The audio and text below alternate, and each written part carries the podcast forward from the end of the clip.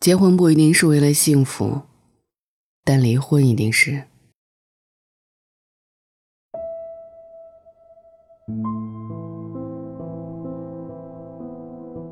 国外的一个网友分享自己的经历，他妈妈喜欢收集杯子，他作为女儿，有时看到漂亮的咖啡杯，也会带回家送给妈妈。但每当这个时候，爸爸就会大发雷霆。幸好。现在妈妈离婚了，有了新的男朋友。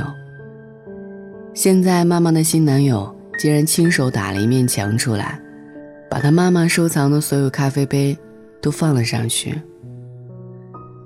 这不禁让他忍不住感慨：能找到一个理解自己的人，真好啊！在这条动态底下，有人表示难以理解，他妈妈只是喜欢杯子而已。这样小小的爱好不会伤害到任何人，爸爸为什么会大发雷霆？一大波网友为他解答：“你一定见过这样的人吧？我妈一在家侍弄小花小草，我爸也会大发雷霆，就因为我爸觉得占地方，每次都骂。我妈买了一瓶番茄酱，偶尔炸鸡块的时候吃，我爸都嫌弃她总是买没用的东西。”这算什么？我妈做家务的时候唱唱歌，我爸也会发脾气。我爸把他认为不需要的东西都看作垃圾。我妈买个净水器，他妈；买空气净化器，他妈。诸如此类，跟这种人在一起生活，真的好心累。原来不止一个家庭在忍受三观不合的痛苦，每天为了鸡毛蒜皮的小事相互折磨。有人说，所谓三观不合，不是说你喜欢去旅游，而你喜欢宅在家里，而是当你去旅游的时候，他却宅在家里嘲笑你，花钱买罪受。任何人的生活里，只要有一个冷眼旁观的伴侣，都会成为一场悲剧。鲁迅的母亲曾自作主张给鲁迅娶了朱安。但鲁迅和朱安毫无共同话题，根本无法生活在一起，只能称他为母亲给我的礼物。于是他常年不回家，随后又和他的学生许广平结婚。朱安守着鲁迅的母亲，度过了寂寞的大半生。有人说，鲁迅对朱安未免太无情。其实，只要看后期朱安的做法。就知道鲁迅先生为何如此了。鲁迅先生去世后，许广平一直负责补贴朱安的生活，期间因为动荡，一度无法支持。这时，朱安竟然打算卖掉鲁迅珍藏的书籍。他完全无法理解他口中的大先生，不明白他的事业，更不知道这些书籍究竟意味着什么。而鲁迅偏偏是一个追求精神共鸣的人。他曾在文章中提到，自己有一位叔祖喜欢养花，尤其喜欢养珠兰。但他的太太却性情古怪，经常把衣服晾在珠兰上，珠兰折了，还要愤愤地咒骂。鲁迅充满同情的感慨，他是一个寂寞的丈夫。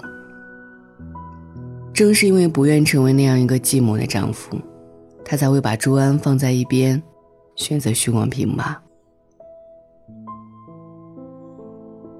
很多人不喜欢“移情别恋”这个词，认为是对感情的侮辱。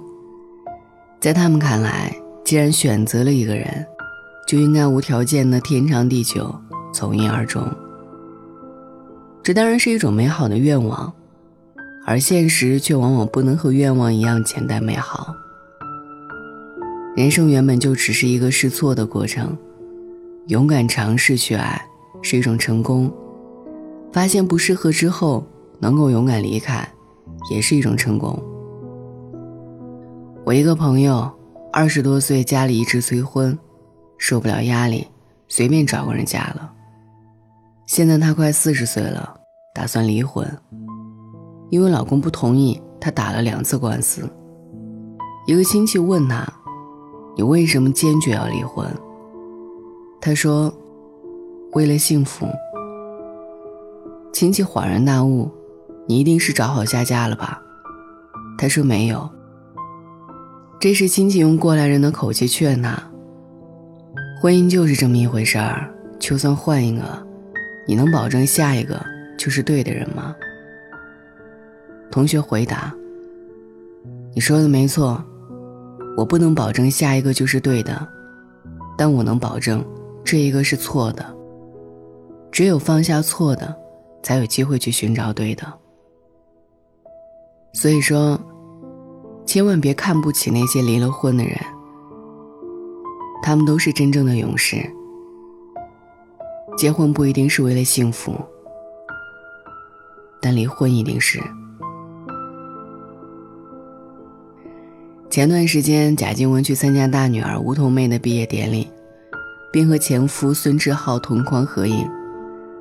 很多人称赞贾静雯的大度。其实，如果我是贾静雯，我也可以这么大度，因为她现在过得太幸福了。自从和孙志浩离婚后，贾静雯在追求幸福的道路上就走上了人生巅峰。她先是遇上比她小九岁。就把他宠上天的修杰楷，随后又接连生了两个可爱的宝宝。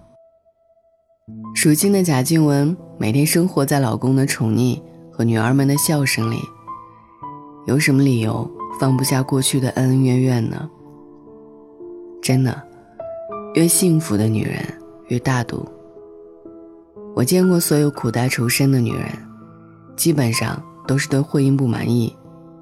却又因为种种原因而选择继续的那种。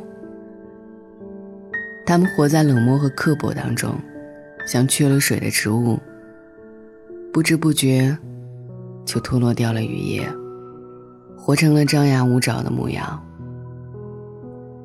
他们甚至忘记了被人宠、被人爱是一种什么滋味。就像文章开头的那个喜欢咖啡杯的妈妈。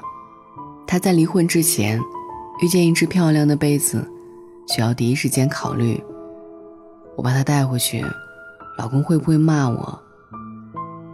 而离婚之后，她终于发现，这世上不单有会为了一只杯子而发脾气的男人，也有愿意为他打造一整面墙壁来放杯子的男人。不把错的那个人请进你的生命里，你永远不知道。遇见对的人，可以有多幸福？晚安。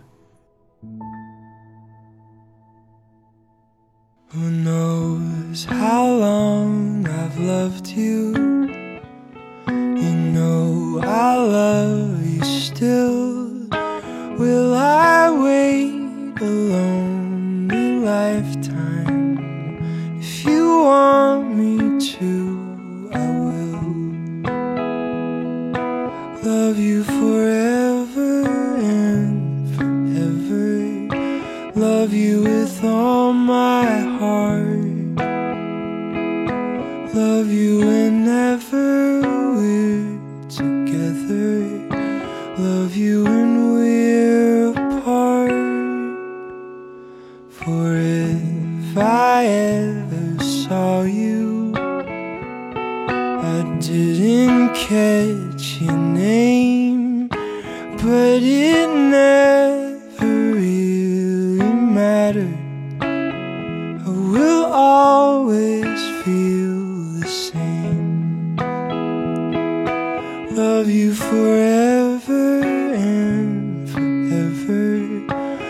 love you with all my heart. Love you whenever we're together. Love you when we're apart. And when at last I find you, your song.